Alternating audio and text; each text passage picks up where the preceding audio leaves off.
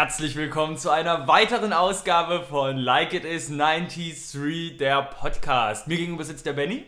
Äh, hi Stefan. Hi, Benny, Hi. hier, ne? Lange Pause gehabt, podcast-technisch, aber jetzt sind wir beide auch mal wieder da und nehmen neue Folgen auf. Genau, wobei diese Pausen, äh, die merken ja unsere Hörer eigentlich nicht so. Nö, weil. Das die, wird ja kon äh, kontinuierlicher Output, aber ähm, in, in, in einem älteren Podcast hat man es ja schon mal. Bei uns gibt es quasi Seasons. Wir treffen uns einmal, nehmen innerhalb von einer Stunde Material für drei Stunden auf, weil wir so cool sind. Und das ist dann die neue Season. Genau, und, und, und ihr merkt, der Podcast-Erfolg, den wir mit Mark My Words haben, der, wird sich, der wirkt sich auch positiv auf diesen Podcast aus. Ihr merkt vielleicht, die Aufnahmequalität hat sich nochmal verbessert. Es Mhm. klingt jetzt deutlich besser, weil wir nehmen jetzt mit zwei Mikros auf. Ganz genau. Nächster Schritt ist, dass wir ähm, noch krassere Mikros haben werden und dann geht es auch so Richtung ASMR-mäßiges Zeug. Äh, du meinst so mit Hörsex oder wie? Ja, genau so. so. Und so. Okay. Das, das, ist, das ist eine gute Sache. Auf jeden Fall freue ich mich, dass wir das jetzt aufnehmen. Ich bin irgendwie ganz. Ich bin wieder so ein locker weg Podcast. Ganz ne? genau. Ich schaue mal ganz nach oben an die Überschrift. Ah, äh, wir haben ein Thema harte Drogen. Wow, Ich habe den Witz mit der Überschrift nicht verstanden. Ja, quasi dieser, dieser Player. Ach so. Also, der, ich, schaue, ich, bin, ich bin im Player und schaue nach oben auf die Internetseite und sehe über uns die Überschrift. also ich schaue mal auf den Telecaster, da steht immer, was ich sagen muss. Ah, okay. Ah, stimmt, da steht's auch. Thema Doppelpunkt harte Drogen. Ja. Ah, okay. Jetzt siehst du, und da hätte ich mal lieber, hätte ich mal lieber nur eins gelassen. Jetzt ist es gegen das Mikrofon, aber schneide ich auch nicht raus. Ist Okay, egal. cool. Benny, harte Drogen. Ja, Was sind harte Drogen? per Definition Drogen, die nicht weich sind, oder?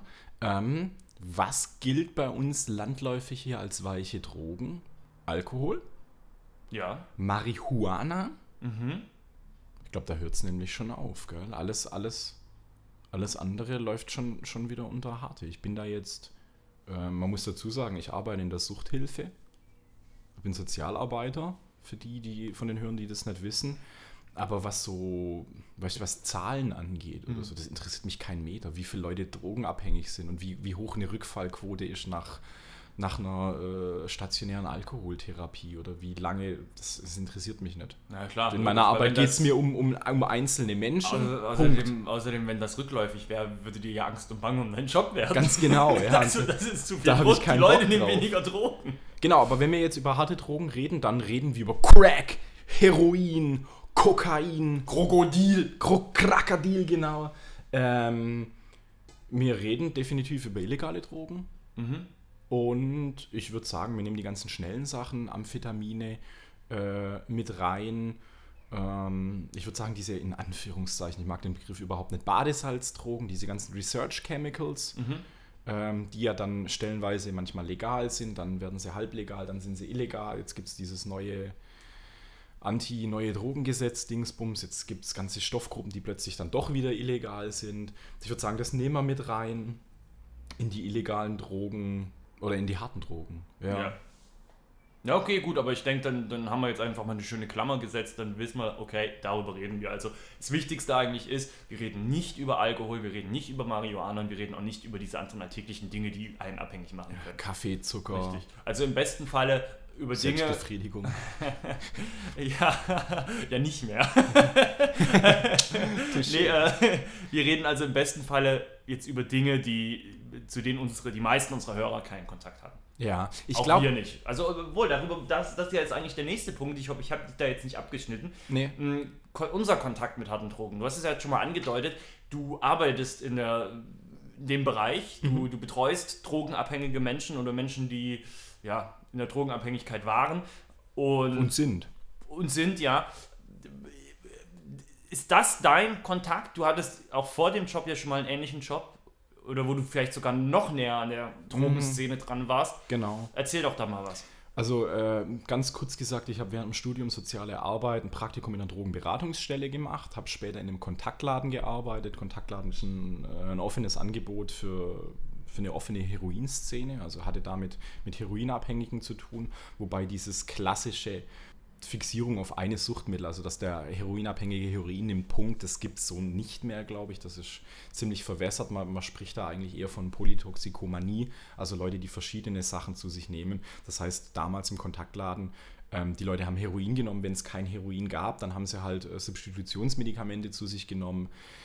Sehr viele haben Benzodiazepine, also Beruhigungs- oder, oder Schlafmittel zu sich genommen. Äh, Alkohol war immer dabei. Sehr viele haben auch Haschisch geraucht. Äh, lustigerweise, ich glaube, es ist schon mal irgendwann mal erwähnt, war eine, war eine in Tübingen, wo ich studiert habe, wo ich am Kontaktladen gearbeitet habe, gab es so eine klassische Grenze, eine, eine gezogene Grenze. Die, die Studenten haben Gras geraucht, die äh, Leute aus dem Kontaktladen, meine, mein Klientel, hat Haschisch genommen. Also das ist, da hatte ich auf jeden Fall Kontakt zu, äh, um es mhm. mal wieder zurückzukriegen, ähm, hatte ich Kontakt zu Heroinabhängigen und natürlich anderen äh, Substanzen auch. Und jetzt arbeite ich im betreuten Einzelwohnen, therapeutische Wohngemeinschaft in München, wo ich äh, tendenziell wieder mit Leuten zu tun habe, die weniger krass unterwegs sind wie im, äh, im Kontaktladen. Aber ich habe äh, tagtäglich mit Konsumenten harter und weicher Drogen zu tun, äh, mit Leuten mit problematischem Substanzkonsum und mit Leuten, die äh, abhängigen Konsum haben. Mhm. Okay. Genau. In der Arbeit, äh, privat kennt man natürlich auch Leute, die äh, Drogen, Drogen konsumieren. Mm, die harte Drogen konsumieren. Ich kenne viele Leute, die weiche Drogen. Ja, guck mal, da wird mein, mein, mein Verständnis von weichen Drogen und harten Drogen auch schon wieder. Ich kenne auch Leute, die äh, äh, beim Feiern was Schnelles zu sich nehmen. Mhm. Wo ich jetzt gerade am Anfang oder wo wir gerade am Anfang gesagt haben, das zählen wir vielleicht zu den harten Drogen. Ja. ja, das ist halt, und deswegen ist auch diese Definition schwierig, weil es gibt ja auch Drogen. Also was, was so der deutsche Umgang mit Drogen ist, ist sicher irgendwie auch ein bisschen, ich sag mal, das ist ein sehr alter, konservativer Umgang. Ganz genau, ganz genau. Der, der ja vielleicht auch hier und da den einen oder anderen wirtschaftlichen Gedanken noch mit drin steck, stecken, stecken hat.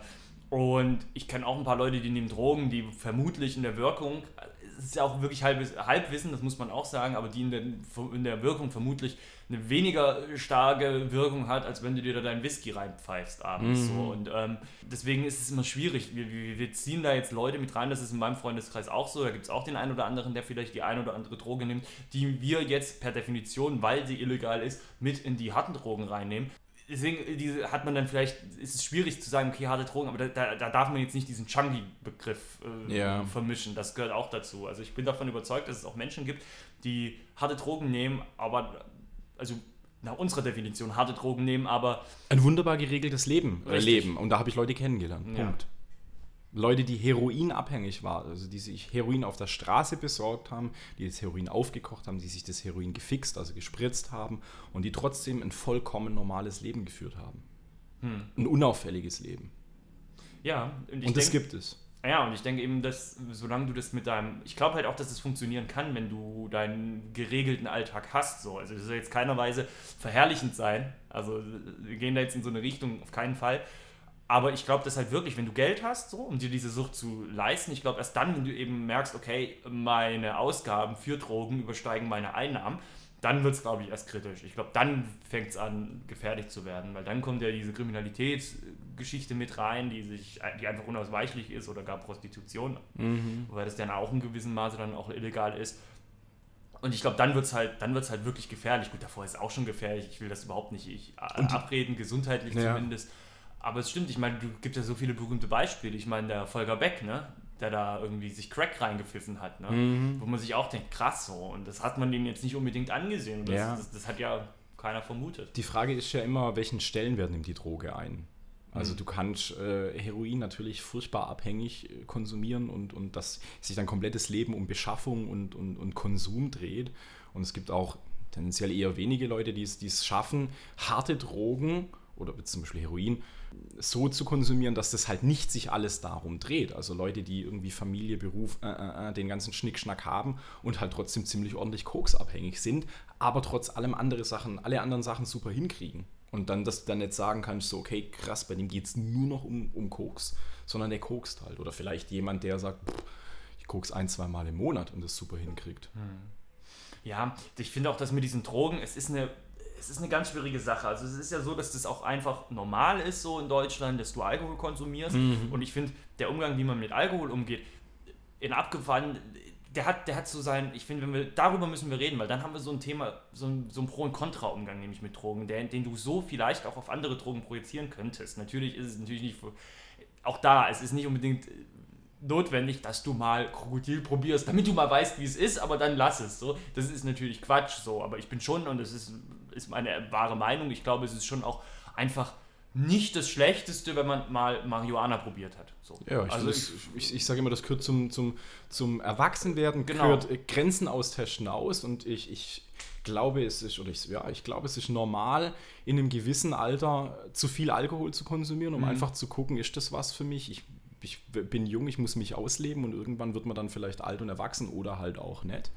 Ähm, und so ist das auch mit anderen Substanzen. Und ich finde, es muss ähm, dann auf jeden Fall bewusst geschehen und es muss ähm, ja so sein, dass man, äh, dass, es, dass es halt passt und jetzt nicht irgendwo reinsteuern und sagen, geil, das probiere ich mal alles aus, sondern man muss gucken, geht es mir gerade gut oder geht es mir gerade scheiße und diese Droge, vielleicht eine harte Droge, die füllt da ein Loch, was ich habe. Und dann wird es dann wird's interessant. Und wenn du halt irgendwie äh, jung bist, klar, du hast deine Probleme, Freundin hat Schluss gemacht, in der Schule läuft es nicht so gut, probier Sachen aus, aber guck, dass es halt nicht nach hinten losgeht. Genau, und ich glaube auch, weil du das so ansprichst, was habe ich sonst so für Probleme? Wie gehe ich in Kombination mit den Drogen damit um?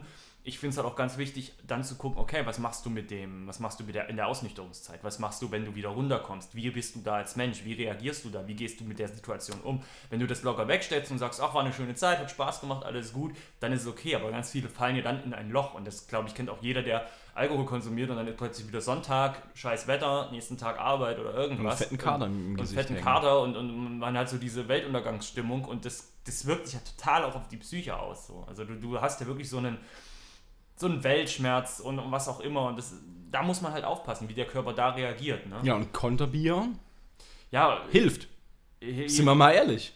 ja, aber das dann, aber das, aber da, ja, habe ich oft auch gemacht so. Also, dass man dann irgendwie auch, wenn irgendwie Kumpels da waren, dass man dann Sonntagmittag dann schon wieder, ja, nicht in dem Maße trinkt, wie man es vielleicht Samstagabend gemacht hat, aber dass man dann schon, ja, kommt trinken wir einen Radler nachher und dann trinkt man noch ein Bier und noch ein Bier und ehe man sich versieht, hat man dann abends dann auch wieder so einen kleinen Pegel so. Aber das, das macht die Sache nicht besser, sondern das verlängert die. Umso mehr hängst du dann montags ne, äh, im Büro rum.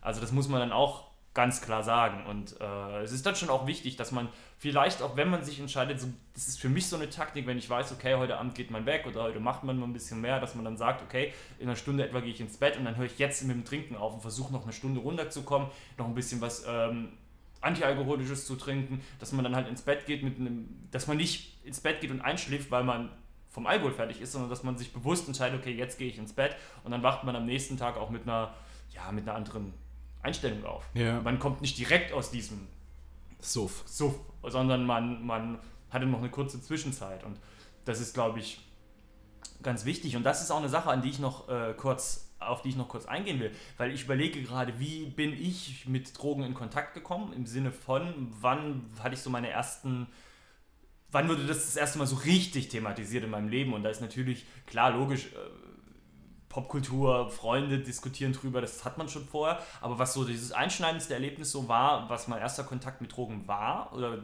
das Drogenthema Thema war, war die Schule, 8. Klasse, diese Mentorengeschichte, Drogenmentorengeschichte. Ne? Mhm. Wo es diese, ich weiß nicht, wir sind zwei Jahre Unterschied, ich weiß nicht, ob ihr das auch in der Schule hattet. Bei uns war das mal so ein paar Jahre, dass sie da immer zwei rausgepickt haben aus jeder Klasse. Die sind dann mit aus, aus der Schule, ist aus jeder Klasse sind zwei Leute aus der 8. rausgepickt worden. Die haben sich dann in so einer Jugendherberge getroffen und dort gab es dann Themen. Da kam dann, da kam dann die, die, die Bundesdrogenbeauftragte oder so und die hat dann Vorträge gehalten und dann haben wir als Achtklässler in den Gruppen da Sachen ausgearbeitet und uns über Drogen unterhalten und dann mussten wir wieder zurück in die, in die Schule und mussten vor unseren Klassenkameraden praktisch einen, ja, einen Tag gestalten zum Thema Drogen mit Spielen und, und praktisch die Schule. Okay, nicht schlecht. Ja, ging so, weil ich denke so an, mein, an die Zeit zurück und ich finde, dass der Umgang dort und auch wie das Erhobener lang war- Zeigefinger.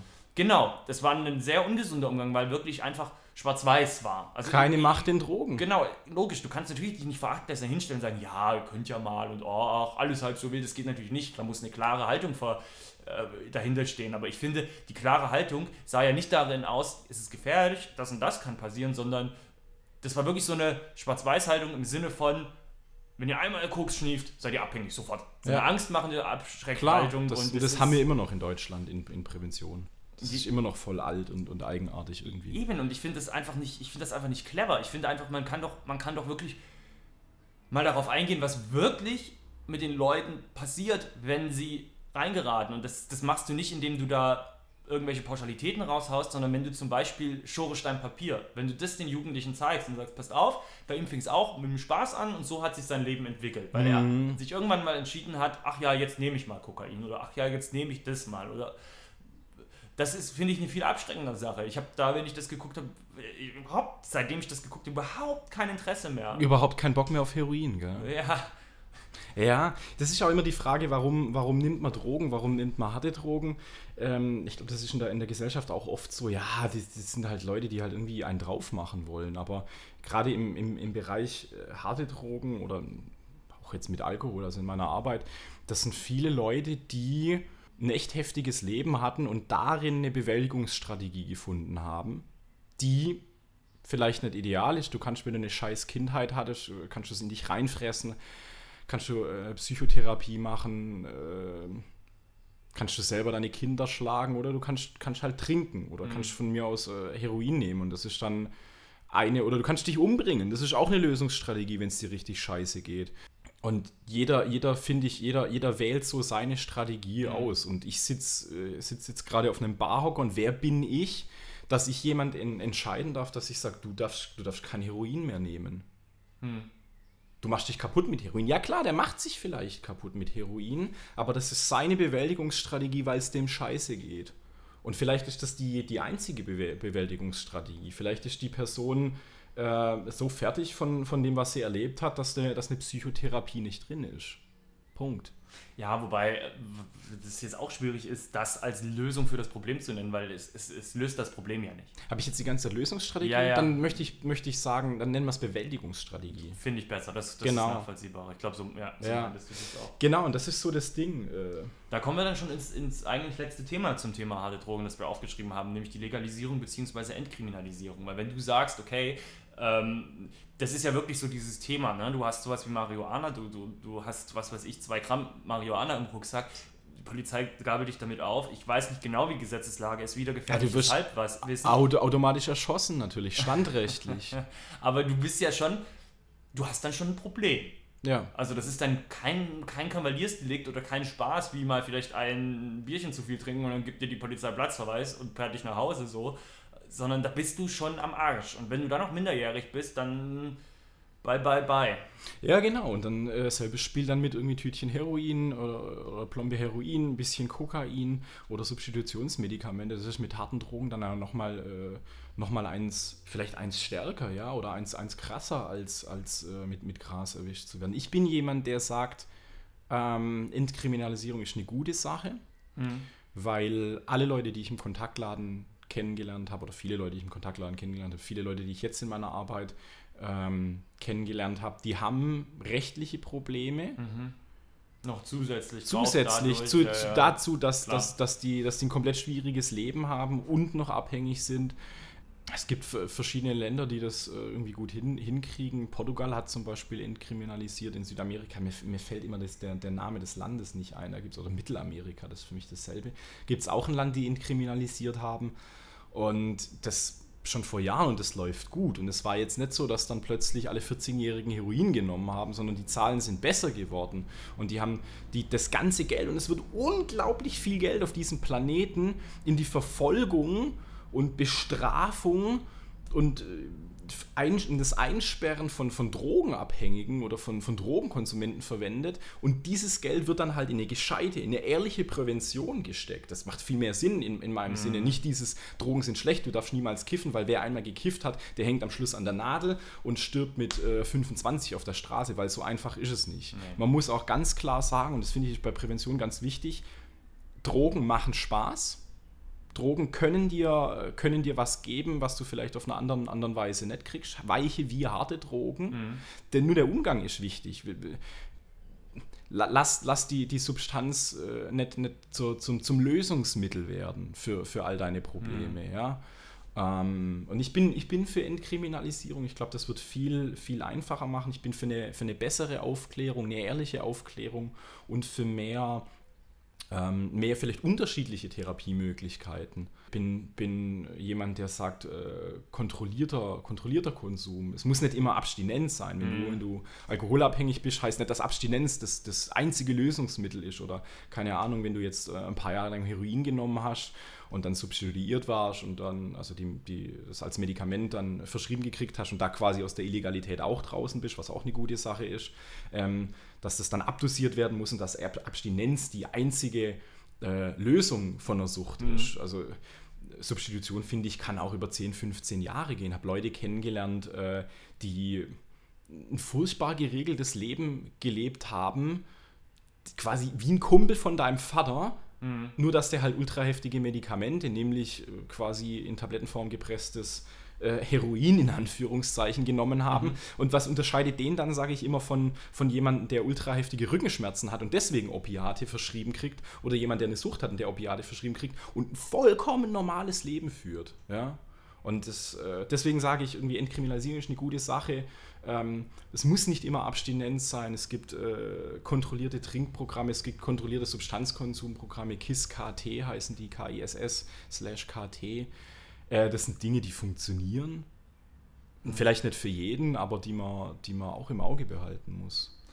Ja, du steckst da natürlich deutlich tiefer im Thema, weil du direkt auch an den entsprechenden betroffenen Personen bist. Ich bin aber gar nicht so anderer Meinung. Ich sehe das mit der Entkriminalisierung ähnlich. Das, aber wie gesagt, auch da, ich habe da nur einen gewissen Einblick. Du kannst das schon eher beurteilen. Ich kann da auch nur mit Vorurteilen und mit sonst was argumentieren.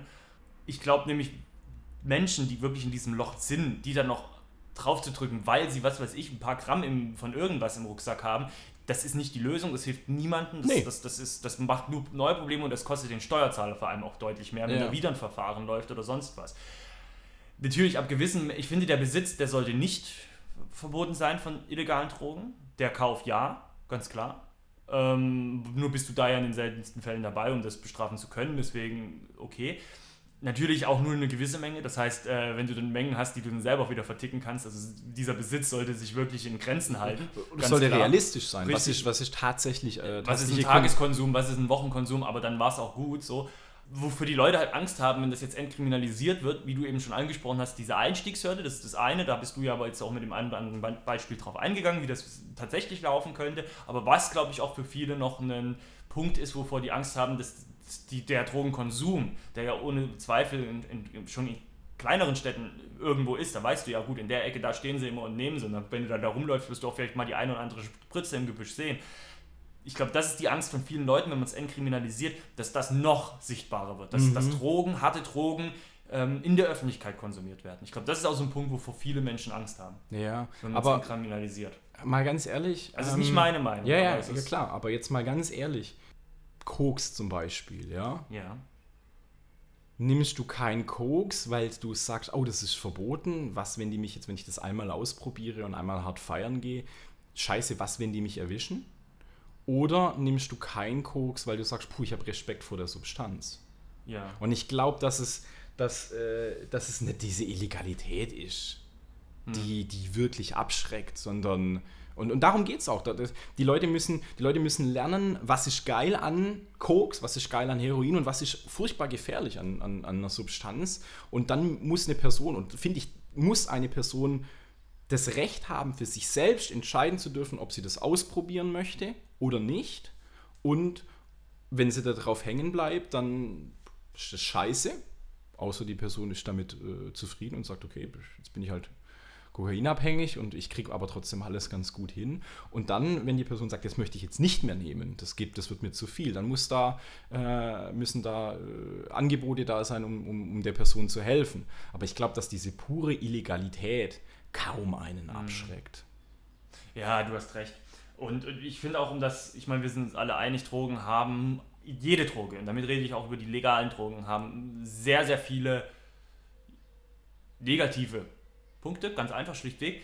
Der Weg ist aber, um das vielleicht, ich glaube, so in die Richtung wolltest du das sagen, ist es ja nicht, einzelne Sachen herauszupicken, zu sagen, die sind okay, die sind nicht okay, die sind nicht okay. Ich finde, genau. grobe Ganze, weil müssen, was man anfangen muss, über das Thema Sucht reden. Was ist Sucht? Warum ist man süchtig? Was funktioniert im Kopf mit Sucht? Und dann, das kann das jeder für sich projizieren auf mhm. alle Substanzen und alle Dinge, die es gibt und dann für sich abwägen, okay, das macht für mich Sinn, das macht für mich keinen Sinn.